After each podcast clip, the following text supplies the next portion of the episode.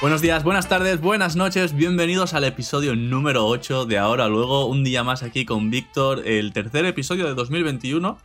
Y la premonición que tuvimos en el episodio en que felicitamos el año que hicimos, que todo iba a cambiar, que todo iba a estar bien y que ya estaba todo arreglado, creo que hemos patinado. Creo que hemos patinado, Víctor. ¿Tú qué crees?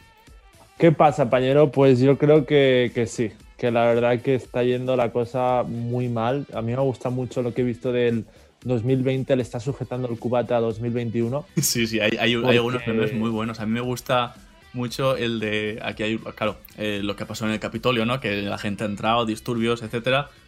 Y, y ahora una, una, una abuelita se decía: Buen intento, 37 de diciembre de 2020. Sí, también muy buena esa. Sí, ¿no? Tú, en tu país actual de residencia, la liada en el Capitolio, aquí la, la tormenta con, con, la nieve, que hay gente que le gusta. Yo, la verdad, no he hecho ningún intento de ir a verla. No Valencia cerrada por COVID, sí. muchísimos municipios cerrados, números por los aires en muchísimos países, eh, un, un ratio de, de dar la vacuna que para el 2035 estamos todos vacunados. eh... La segunda dosis para el 2035, ¿no? No, pero a ver, a mí es verdad, estaba hablándolo con Kenny porque me decía, ¿cómo es posible que estéis dando tantas pocas vacunas en España? Le decía, pero es que a ver, en España de normal, bueno, las farmacias no lo sé, pero tú te vas al supermercado y en el supermercado no hay gente entrenada para dar vacunas, aquí sí. No. Aquí allá. en todos los lados hay gente que da vacunas, es un poco interesante el tema ese. Sí. Pero sí, eh, la nieve, muchísima nieve en España, ¿eh? Muchísima. Muchos vídeos muy graciosos. A ver, eh, yo estaba hablando con, con, Juan, que siempre también está por aquí, y luego pasará por él uh, para jugar gamón con nosotros luego. Y estaba pasándome fotos, se ve que se fue con Elisa, con su novia, y pasearon por todo Madrid y han hecho un reportaje de fotos súper chulas y vídeos súper chulos por todo, todo, todo Madrid. Eh, dice Madrid... Roberto Puente que en Cataluña no ha nevado. Eh, lástima. ¿En Valencia ha nevado? Estamos, hemos, dicho que en España, hemos dicho que en España ha nevado. Hostia, qué tonto eres, qué tonto eres, Víctor. Es que, es que políticamente incorrecto siempre. Es que siempre.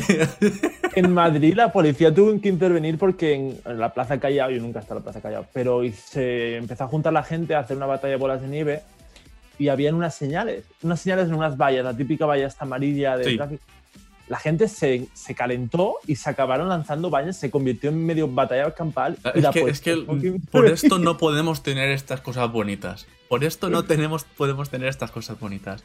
No, una, un amigo mío de Madrid está esquiando por la calle. En, en Madrid. En por Madrid. la calle.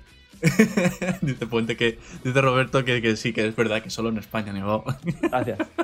Y luego, la última, ya cerramos el tema, lo de la conspiración. La ha salido mucha gente haciendo una bola de nieve, quemándola con un nevero, con un mechero, perdón. Esto es plástico. ¿No lo has visto eso? No, no, no he visto eso, no. Claro, la nieve compacta es no es suficientemente débil, o sea, joder, lo, lo está explicando muy mal. El mechero no produce no tiene suficiente, calor, calor fuerza para, para derretir quemar. una bola de nieve compacta. Ya, claro, entonces... y se queda negro por eh, los gases que lleva el mechero. Y hay gente que está diciendo que es hielo. Porque un mechero no disuelve una bola de nieve compacta, que, que eso ha sido así siempre. Ahora, toda la vida.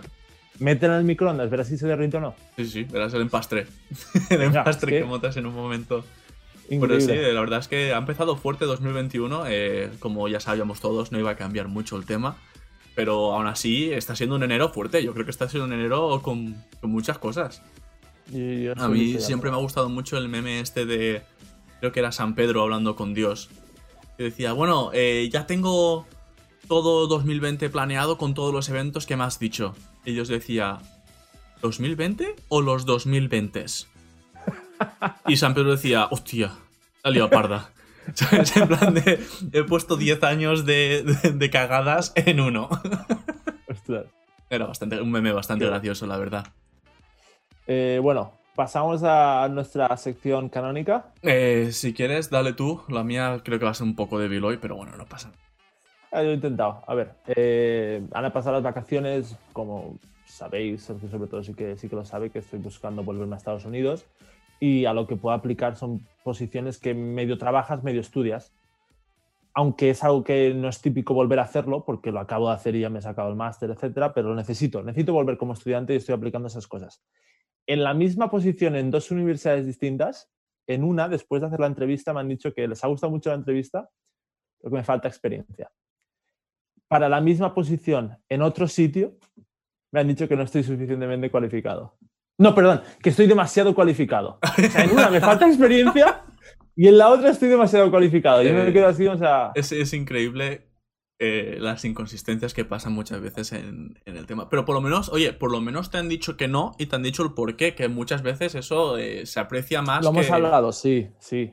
Pero bueno, al cuando leí las dos me, me frustró bastante. Hombre, Entonces, Normal- esas dos normal. cosas negativas. Pero lo bueno es que ya han pasado las vacaciones y la cosa se está moviendo y ya de hecho el, el día 22 tengo una entrevista, eh, me han respondido de varios sitios, así que por esa parte estoy muy contento. Pues sí, ¿y para algo malo? O es también lo malo- malo eso. No, no, no, lo malo era que me han dicho de dos sitios que no por razones de falta de experiencia y demasiada Sí, sí, vale, cualificación. vale, en vale, sí. Y lo bueno es que, bueno, eh, quiero, quiero estar positivo y tener esperanza. No, de a ver, que- ya sabes qué sitios hay. eh, con un poco de suerte, el siguiente semestre de, de- de- otoño de aquí, ¿no? El que empieza en será septiembre, normal prácticamente. ya será muy, mucho más normalizado. Yo creo que muchas cosas volverán a abrir y, y programas, etcétera. Así Es que yo creo que las oportunidades, conforme vaya pasando el tiempo y se vaya vacunando a la gente y tal, subirán seguro. Yo, algo malo, que mañana empiezo el máster, se acaba la vida buena. Y algo bueno, que No. mañana empiezo el máster y tengo muchas ganas también de, que, de empezarlo. No, es, es, pues eso, lo típico, ¿no? De doble filo, ¿no? El- Pues muchas ganas, eh, tengo mucho interés por, por lo que voy a aprender, eh, muchísima ilusión, pero a la vez también eh, sé, que, sé que va a ser duro. Va a ser duro. Lo- ¿Vas a dedicar siempre alguna hora al día durante el trabajo si Sí. tienes tiempo, los fines? ¿Cómo, cómo te lo planteas? Sí, sí, no, eh, los um, entre semana por las tardes lo haré bastantes días porque al final Kaylin trabaja cuatro días que trabaja hasta bastante tardes mías, entonces sobre Cuatro. todo Yo pensaba que trabajaba tres. Lo típico no es trabajar tres. eh, trabaja cuatro. Ella es eh, LPN, que es una posición por debajo de las enfermeras, digamos, de, de universidad, pero al hacer su programa de, de sutura, digamos que es- está en un, en un limbo en el medio, ¿no? Para algunas cosas está en el mismo nivel, para otras está con los médicos para ayudar a los médicos y para otras está por, por debajo, ¿no? Por culpa de eso, hay días que trabaja tres, hay días que trabaja cuatro, perdón, Son hay semanas que semanas, trabaja tres, hay semanas. semanas que trabaja cuatro, le cambia mucho la, la, Bueno, la, la esta, ¿no? Eh, gracias por el follow, Roberto, por cierto. Muchísimas gracias. Y decía eh, Cobalt Sound que se cambian los jefes de, de las universidades que te decían que uno que no tenía suficiente y el otro que te estabas demasiado cualificado. es que, a ver, lo de que estoy demasiado cualificado ya lo sé. O sea, porque claro, eso ya lo he hecho. Yo quiero algo más, pero como internacional no se puede de momento. Así que eso es para zanjarlo, nada. Muchas No, sí. gracias y por el follow. Pero lo dicho, que Kaylin trabaja algunas semanas tal, tres, otras semanas cuatro. Entonces, eh, pues eso, le dedicaré los días entre semana que ella trabaje y siempre los fines de semana, eh, los dos días, por lo menos cinco orillas o así, estaré cada día haciendo. O sea que al final, lo, la suerte de mi trabajo es que sí que es de, de 9 a cinco y media y, y ya está. Entonces Bueno, sé que de- tengo tardes libres, sé que tengo, bueno, menos el A no fin de ser que se te año. vaya la luz, ¿no? ¿Eh? A no ser que se te vaya la luz. A no ser que se me vaya la luz, eh, un evento que me pasó ya, que se me fue la luz y después luego me tocó hacer hasta que se acabó. Pero bueno, eh, lo dicho, bueno y malo, las dos, eh, el máster. Perfecto.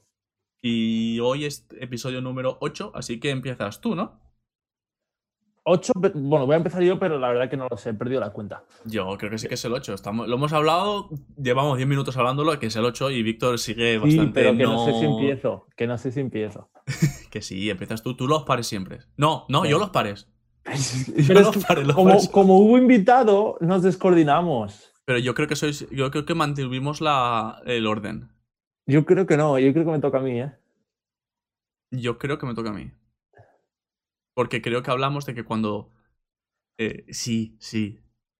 Porque creo que hablamos que cuando, traja- cuando traigamos invitado otra vez, eh, tú ibas a hacer dos episodios seguidos porque el invitado tal. Empieza, Sergio. ¿Sí? Sí, Sí, sí. estamos seguros. No, A- pero a sí. A el orden. Bueno, pues yo el otro día estuve, estuve mirando cosillas para buscar, para encontrar y hablar del, aquí en el podcast. Y, y no, no encontraba mucha cosa, no encontraba mucha cosa. Y pasando por iFunny, me salió un- una imagen ¿no? de, de Reddit. Y era de una ley absurda de un estado americano. Que ya sabes que aquí tienen mucha costumbre de no quitar las leyes que se han quedado obsoletas. Si no molestan, no las quites. Es su, su moto, ¿no? ¿Para qué voy a gastar tiempo en quitar una ley que no se usa si no se usa? ¿No? Sí. Entonces he hecho como una especie de compilación de algunas que me han hecho mucha gracia. Y hay algunas que te voy a preguntar el por qué crees que pasa esto, porque sí que he encontrado la razón de, del por qué está esta, esta ley aquí. Ah, ¿Hay alguna que, que tenga que ver con el alcohol o me estoy inventando yo cosas? Hay bastantes, hay bastantes Vale, con el alcohol. Vale. Eh, ya te contaré. Pero bueno, eh, en Washington, el estado de Washington, no Washington DC, el que está al lado de Oregón, costa oeste, es ilegal desde 1969 matar a, a pies grandes, a Bigfoot, al, al Sasquatch. ¿Por qué? Porque dicen que eh, hasta cinco años en la cárcel, ¿eh? Cinco años en la cárcel. Si matas a, a pies grandes, ¿sabéis quién es, no? El, el animal Sí, este enorme el que parece chugoco, ¿no? también, ¿no? Sí, bueno, sí, parecido. Pero del bosque. Eh, porque dicen que es una, una especie eh, en peligro de extinción, que por eso no lo encuentran y que si lo encuentras y te lo cargas te vas a ir a la cárcel cinco años. Pese a que nadie ha matado nunca a uno. O- que sepamos. Vamos a, vamos a no cerrar puertas aquí, Víctor. Ya está tu Sergio conspiranoico saliendo a la luz. Ya es otro tema del que te voy a tener que hablar. Pero sí, este, esta era la primera para ir calentando. Eh, la segunda también, que era un poquillo más flojilla, pero también te la quería comentar. En Texas es legal que tú te cases con alguien mandando a un colega sin tú estar en el altar. Pero ¿y eso qué, pra- qué- qué práctica tiene? O sea, ¿por qué Eh, es eso? En teoría, eh, se ve que tienen. Es uno de los estados que más aportan militares a, a las guerras. Ah, Entonces lo hicieron para que la gente que se quería casar con su novia, pero estaba en una guerra, que pudieran eh, firmar un documento oficial de que autorizaban a su colega para estar como maniquí, entre comillas, en el altar, para oficializar el casamiento, aunque él estuviera, por ejemplo, en, en Irak. Yo creo que, que, que más, o sea, no sé, no. Yo creo que lo que hace falta es quitar el paripé de estar en la, en la iglesia. Claro. que el claro, o sea, papelito valga y ya está, ¿no? Sí, o sea, el anillo se lo ponen, el beso imagino que no. El Yo creo que el anillo se lo pondrán, el beso se... no se hará. Yo entiendo que eso sí es demasiado raro, ¿no? Sería un raro, poco- raro. Este me ha hecho mucha gracia. En Arkansas, a Un partir... momento, ¿Kansas o Arkansas? Ark- Arkansas. Eso es muy gracioso. Para lo que no lo sepáis, se pronuncian completamente diferente en inglés. Pese a que la raíz es la misma y se Pese a que nosotros decimos igual. Kansas y Arkansas, en inglés es Kansas y Arkansas. Pero se escribe con esa al final. Pero se escribe igual. Arkansas y Arkansas. No tienen nada que ver, es extrañísimo y no lo entenderé en mi vida. Pero es como. Pero bueno, en, Ar- en Arkansas, o Arkansas, a partir de las 9 de la noche está prohibido que le des al claxon de tu coche si estás al lado de una tienda de sándwiches. Bala. Por- o sea, a ver, estoy intentando pensar por qué no vas a poder tocar el claxon de tu coche a partir de las 9 de la noche Mm. solo en una tienda de sándwiches. Eh, dicen por el chat que en España es ¿me alcanza eso, chiquillo?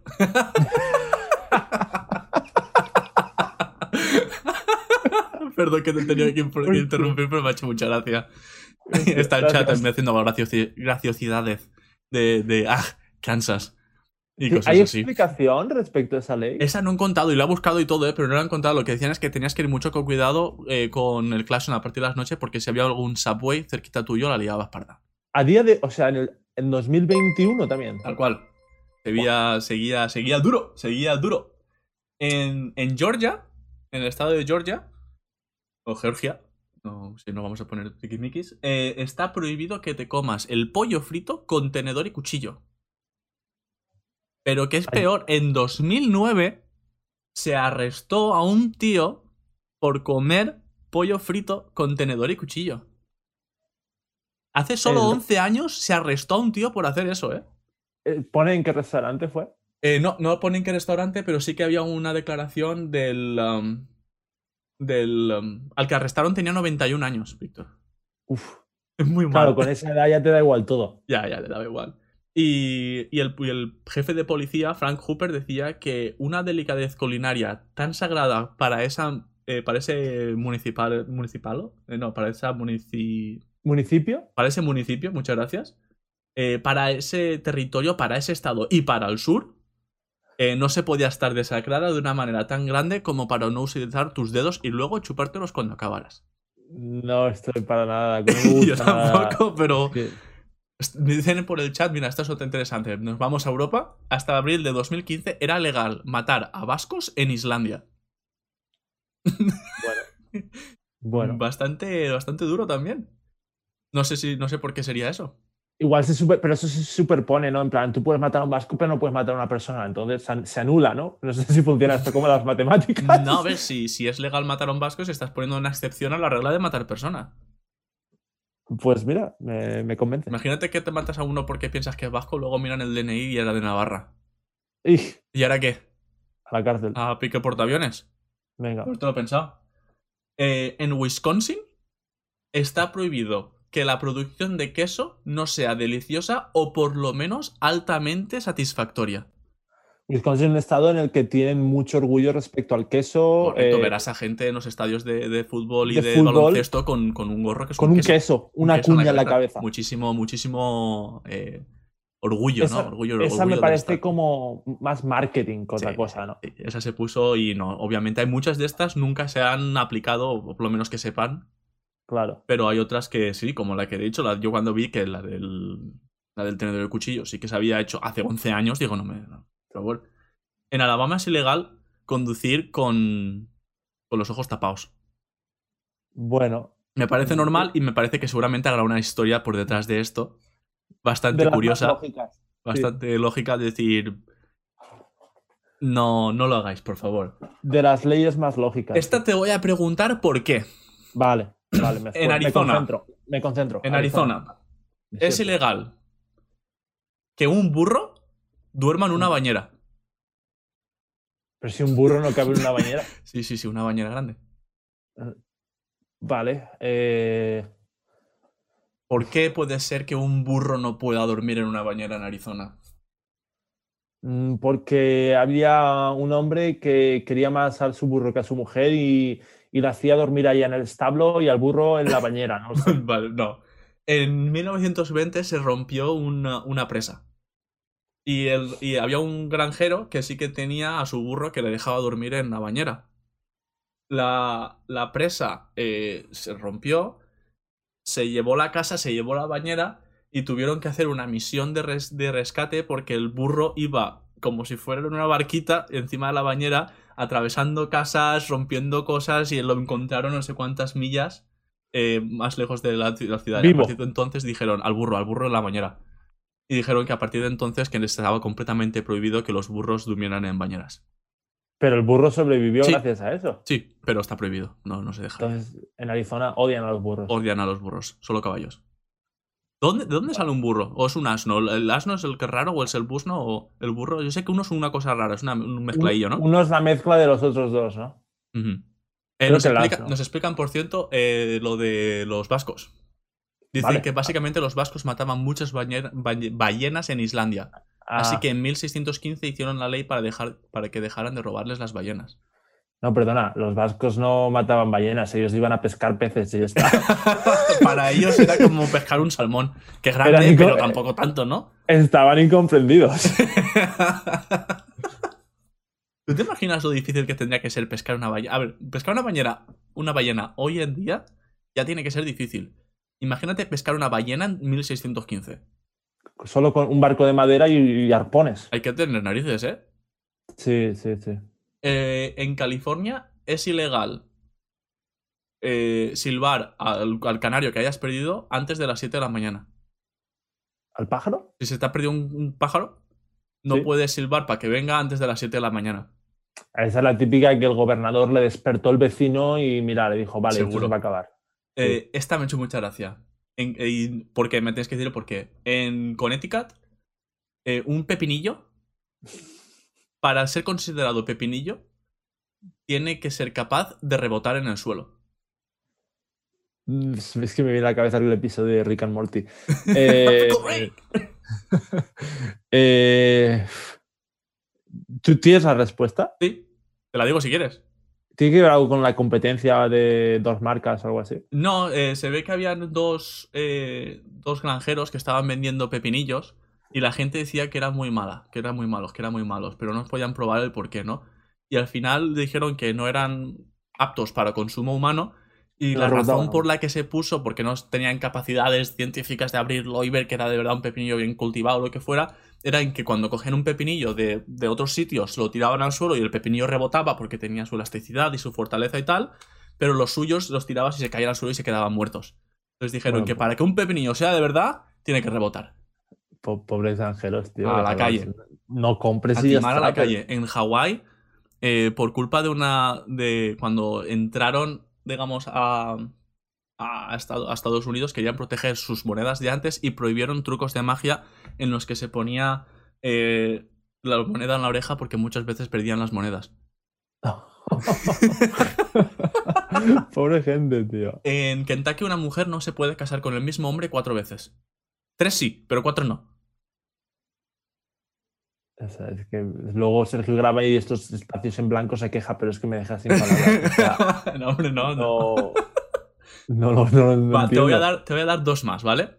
Venga. Eh, una, una, de alcohol. En Alaska es ilegal que le des alcohol a, a los pingüinos. A un mus. Un mus es un, uh, un antílope, ¿no? Un, un, antílope, no, un ciervaco. Un alce, un alce. Un alce, ¿no? Eso es, es que un alce, eh, o sea, es más, pesa más, es más grande que un coche. Sí, sí, es enorme. Pero y, más ancho. se ve que en 2007 un alce se metió en una, en una distillería y metió la cabeza en, en, el alcohol y se lo bebió. Y se ve que iba borracho por el pueblo, que se, era Navidad encima. Y se le enganchaban las luces de Navidad en, en, las, en las antenas estas que tienen en los cuernos y se iba por ahí paseando. Y aunque fue mucha risa, eh, se prohibió completamente que, que que se permitiera que esto volviera a suceder otra vez. Pero no tiene sentido, fue un accidente, no es como que un. Ya, pero a lo mejor no tendrían esto, bien cerrado o lo que sea, lo tuvieran abierto la destillería y dirían. En plan de si pasa, ahora te puedo cargar a ti. El como responsabilidad de, esto, porque seguramente, mucha risa, pero seguramente el reno reventaría algún coche, algún retrovisor, yendo por ahí de lado a lado, y eso luego nadie era culpable, ¿no? ¿No? la pubertad que a veces me, me viene. Eh... Bueno, va, sigue. Pero bueno, la última que te doy ya, ¿vale? Y esta sí que quiero que te la pienses bien. ¿Vale? Vale. En Alabama es ilegal vale, que una persona en los domingos pase con un cono de helado, con el helado, en su bolsillo de atrás del pantalón. Sergio, tío. Eh... Es que Alabama ha estado, pues han habido del sur, ha habido problemas racistas, se me escucha de alguna razón así. Da igual que sea blanco o negro, no te puedes poner un, un, helado en el bolsillo atrás del pantalón un domingo para pasear. Un domingo. Para pasear, para pasear, ¿eh? Pues porque alguien se lo puso, fue a la iglesia y manchó a la iglesia. Casi. Es parecido, has hecho iglesia y tiene que ver con iglesia. Eh, se ve que la gente iba muchas veces en el pasado a la iglesia a caballo los domingos. A caballo. A caballo. Entonces había gente que intentaba robar esos caballos de la gente mientras estaban en misa. A uno se le ocurrió, si me pongo un helado en el bolsillo de atrás, el caballo me sigue. Yo puedo hacerme el tonto andando mientras el caballo me chupa el helado, sin darme cuenta de que está ahí. Si me pillan, tengo excusa de que no me había dado cuenta que es que me estaba chupando el helado, y si no me pillan, me llevo el caballo. Ostras. Entonces dijeron que a partir de entonces no podías llevar un helado en el bolsillo detrás del pantalón los domingos porque sabían que lo hacían con ese intento. Pero, a ver, el resto de la semana podías... ¿Para qué te vas a poner un helado en el bolsillo? Para que venga el caballo. ¿Solo para eso? Solo para eso. Pero que, a ver, claro, si la gente puede decir, yo puedo hacer lo que quiera. Pero claro, yo creo que pusieron helado por, porque a lo mejor si te pones paja es que es muy obvio que lo estás haciendo para eso, ¿no? O lo que sea. Eh, yo creo que era algo dulcecito que le llamaba la atención al caballo, que vería el tío, el caballo reacciona con esto y quiere venir. Y, eso. Pero me hizo bastante gracia. Esta, de hecho, fue la que me hizo hacer la, sección esta. ¿Has montado a caballo alguna vez? sí, yo tengo, yo tengo mucho miedo a los caballos. Eh, no me gustan nada. Eh, de pequeño siempre es mucho respeto. Mi madre tampoco les tiene mucha gracia. Y cuando era pequeñito, las típicas procesiones estas de moros y cristianos siempre me decía, échate patas, échate patas. Y eso ya me daba respeto. Y luego también me enteré cuando era jovencito que el, Superman de toda la vida, el anterior, que era paralítico porque se cayó de un caballo y esas dos cosas juntas ya en mi cabeza dijeron caballos no. Caballos no. Y, No, eh. y una vez me fui a casa de Chichico, a la caseta donde tú tendrías que haber conocido al pobre Paquito. eh, Sí. Descanse en paz. Eso es. Y, y tienen caballo, obviamente. Y me dijo, va, montalo. Y al final lo monté. Pero cuando bajé, sudado, además del, del sudor este de olor de, de estrés tenso, asqueroso, pues lo pasé muy mal y muy bien a la vez. Porque al final eh, no me hizo nada el caballo, súper bueno. eh, pude pasear por ahí y muy bien, pero mucha tensión, mucha tensión. Yo creo que el caballo notaba que el que estaba encima suyo no lo estaba pasando bien. Qué bueno. ¿Tú qué? ¿Tú has montado? Granja, escuelas y eso. No, es algo que me chifle. Mm, De, de chifle. bueno, pues hasta aquí mi sección. Eh, tírale tú si quieres. Me has dicho que tenías una historia guapa, así es que me tienes, me tienes interesado. Tengo una historia chula de, de alguien que se llamaba como yo, eh, Víctor Lustig. Víctor, tu nota de apellidas, Lustig. No, eh, no mismo nombre, Perdón. somos pero sí. y, y la apodaron el rey de los estafadores. Ostras. Es, buena esa. Eh, ¿Te gustaría estado- tener ese nickname a ti? ¿Te gustaría tener ese título? es que eh, es, lo que decimos muchas veces, de gente que es muy buena en lo suyo, cosas malas o ilegales, y no saben cuándo parar. Ya, es la típica, ¿eh? Eh, ¿Tú es otra de esas, sí. Yo quiero pensar que sí. Todos queremos pensar lo mismo, ¿no? Pero claro, cuando solo haces que ganar dinero y tal, no lo sé. Pero vamos a ver, ¿te han, estaf- pues sí, ¿te han estafado alguna vez? Que lo recuerde ahora, no. Yo he estafado un poquito. Luego, si quieres, te lo cuento. Venga, a, a mí sí, compré en, en eBay hace muchos años un iPod y era imitación. Me devolvieron el dinero y me quedé con el MP3. Pero bueno, vamos a la historia. Este hombre nació en 1890, vivió hasta 1947. Era hijo del alcalde de Hosting, que es una ¿Se ciudad en la República- 47? No, 57. Ah, perdón, en 90 has dicho, vale, sí. 90 al 47. Eh, hijo del alcalde de una ciudad de República Checa. Lo que pasa es que cuando ya se hizo adolescente se fue a estudiar a Alemania y a Francia y él tenía mucha habilidad para aprender idiomas. De hecho, llegó a dominar inglés, alemán, francés, italiano, ¿no? Así, Ujú. fuera del español, los cuatro grandes. Y se le daba muy bien también los juegos de cartas, eh, póker y el bridge. ¿El bridge es la brisca o no? No, tiene creo que es ver. otro, otro diferente. Bueno, pues eh, empezó en esa, pues en los 1910, antes de la Primera Guerra Mundial, los transatlánticos, cruceros por Europa, eran muy populares para la gente rica americana. Y él se, metía en esos barcos, se hacía llamar eh, Conde Lustig, con, su apellido, y, y timaba a la gente jugando las cartas. Pero empezó la Primera Guerra Mundial y tuvo que, se, se fue de Europa, se fue a Estados Unidos porque, claro, ya no habían cruceros. No había cruceros y no quedaba la República Checa, quedaría tampoco. No quedaría mucho. Sí, que este se, se rompió la República Checa. Eh, y allí conoció a Nicky Arnstein en Estados Unidos, otro estafador que lo adoptó y le enseñó lo que todo él sabía. O sea, se, hizo colega de. de, de- o se sea, hizo de colega y sí, en plan eh, rollo mentor. Ujú. Y tuvieron mucho éxito y él llegó a juntar 25 mil dólares. Que en esa época. Que para la época eso es bastante. En esa época, mira, te voy a decir, tú ves diciéndome, yo voy buscando. Vale. Pues mucho dinero para la época y, y en lugar de, de- de cogerlos y, y volverse a Europa, él eh, dijo, voy a sacar un poquito más. Y en 1924 se fue a, una, a un banco en la ciudad de Kansas. eh, No en de el que él- alcanza. llegó a Conde, Bo- Conde von Lustig, ¿no? Otra vez su, su- su disfraz, eh, su Sí. identidad, la identidad falsa. eh, un- un bono de 25 mil dólares. No tengo muy claro lo, lo que es un bono. ¿no? Entiendo que, que no, era, no era dinero, simplemente pues, un bono papel es el como una nota, un promisoria. Eh, por Pues cierto, 25 mil dólares te dan más o menos una capacidad de compra de unos 300.000 a día de hoy. Bastante bien, bastante pasta. Sí. Eh, él, él presentó dos bonos. Uno era verdad y otro era falso. Entonces él llegó al banco y les dijo que pues quería guardarlos ahí o lo que fuese. Y el banco cogió uno para ver si era verdad. Él dio el verdadero. Ya. Y en algún momento hizo el cambio. Dijo, o sea, tengo dos o solo os voy a dejar uno. Pero hizo el cambio. Ellos verificaron que era el de verdad, que era verdad, Y, y le hizo, Hizo el cambio. y le dieron crédito de 10 mil dólares. Y se fue de ahí con su bono de 25.000 más 10.000 dólares. O sea, ya tenía 35 kilos. El banco se dio cuenta y, y no es que llamase a la policía, pero contrató, no sé si es policía de verdad o detectives privados, que, que fueron a buscarle, pero él no había hecho nada por escapar, él los estaba esperando. O sea, él no no hizo Él nada sabía que iba a venir. Y dejó, se dejó atrapar. ¿Vale? Y de camino a donde le estaban llevando, eh, este estafador les dijo a los detectives, oye, ¿os habéis dado cuenta de que si esto se hace público, el banco va a perder toda su reputación? Porque claro, o sea, si yo entro y me llevo esta pasta, o sea, ¿cómo van a sentirse los clientes seguros dejando su dinero ahí? Entonces, no solo le dejaron libre con ese dinero, que no se lo pudieron volver a coger, sino que le pagaron mil más por daños y perjuicios. o sea, 36 mil dólares. Vaya locura. Ya, ¿Y ya tiene 36 mil dólares, que ya hemos dicho, si 25 mil son 300 mil, ya está prácticamente en medio millón. Y qué habilidad, ¿eh? Para, Sí, sí, muy- para convencer, confianza en uno mismo.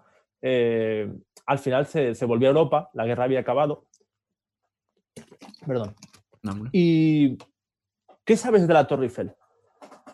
Que la ¿sabes hizo algo? un tío que se apellidaba Eiffel. No sé, es- mira, eso yo no sé si es verdad. Sí, sí, sí. la sí, sí. Vale. Creo que se llama La- Gustav, de hecho. ¿Gustavo? Eh, la, la pusieron en 1889 para la exposición Gustav universal. La, la pusieron para bueno, una de estas eh, eh, ferias mundiales, cosas así. Cuando la pusieron, la iban a. decretaron que en 1909 la iban a desmontar y se la llevaban a otro sitio porque no quedaba bien con el resto de edificios, edificios góticos, que si los arcos de, que tiene Francia, no pegaba. Y de hecho a los franceses no les gustaba. Los turistas no se hacían fotos con la Torre ¿Qué Eiffel. dices? No Si ahora es una la de Torre las Eiffel. cosas más emblemáticas de París, ¿no? Pues en su momento, bueno, en su momento, al- o sea, las primeras décadas no gustaba. Y a la ciudad les estaba perdiendo dinero intentando mantenerla.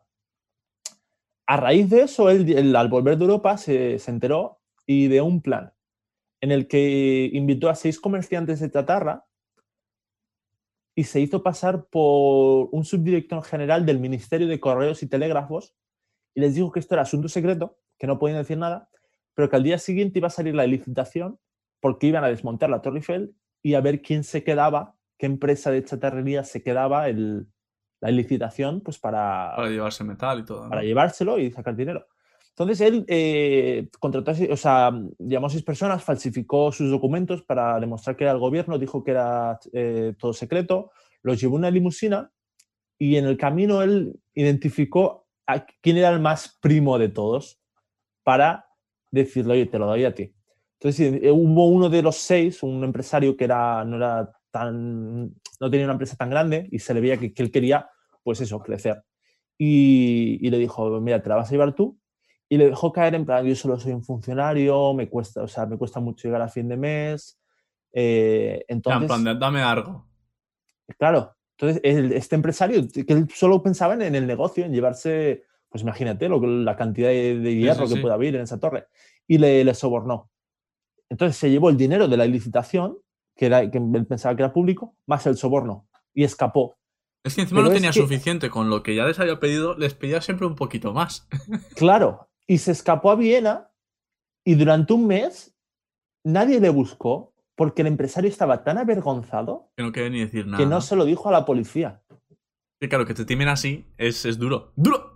Y la mujer del empresario le dijo, le, o sea, le dijo, tal, eh, esto no parece que vaya bien. Pero el Víctor este eh, sacó adelante la estafa y como no pasó nada, lo volvió a intentar. Volvió a intentar vender la Torre Eiffel por segunda vez. Pero aquí ya sí que se corrió la voz.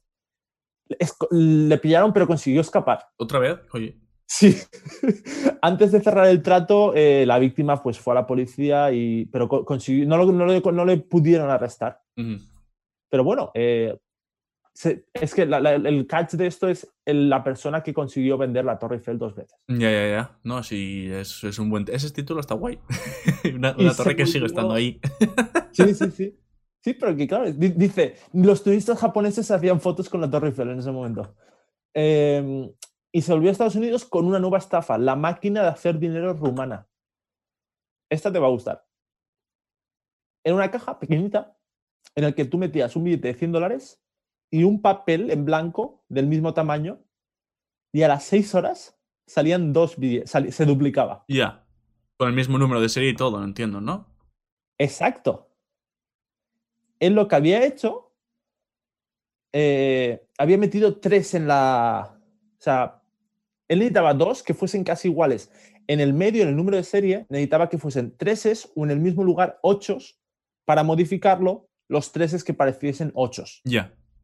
Entonces, él se quedaba uno, metía el siguiente que iba a salir, que era no falsificado, no, pero tocado, y otro más. Porque piensa, la ventana de cada seis horas es muy importante aquí.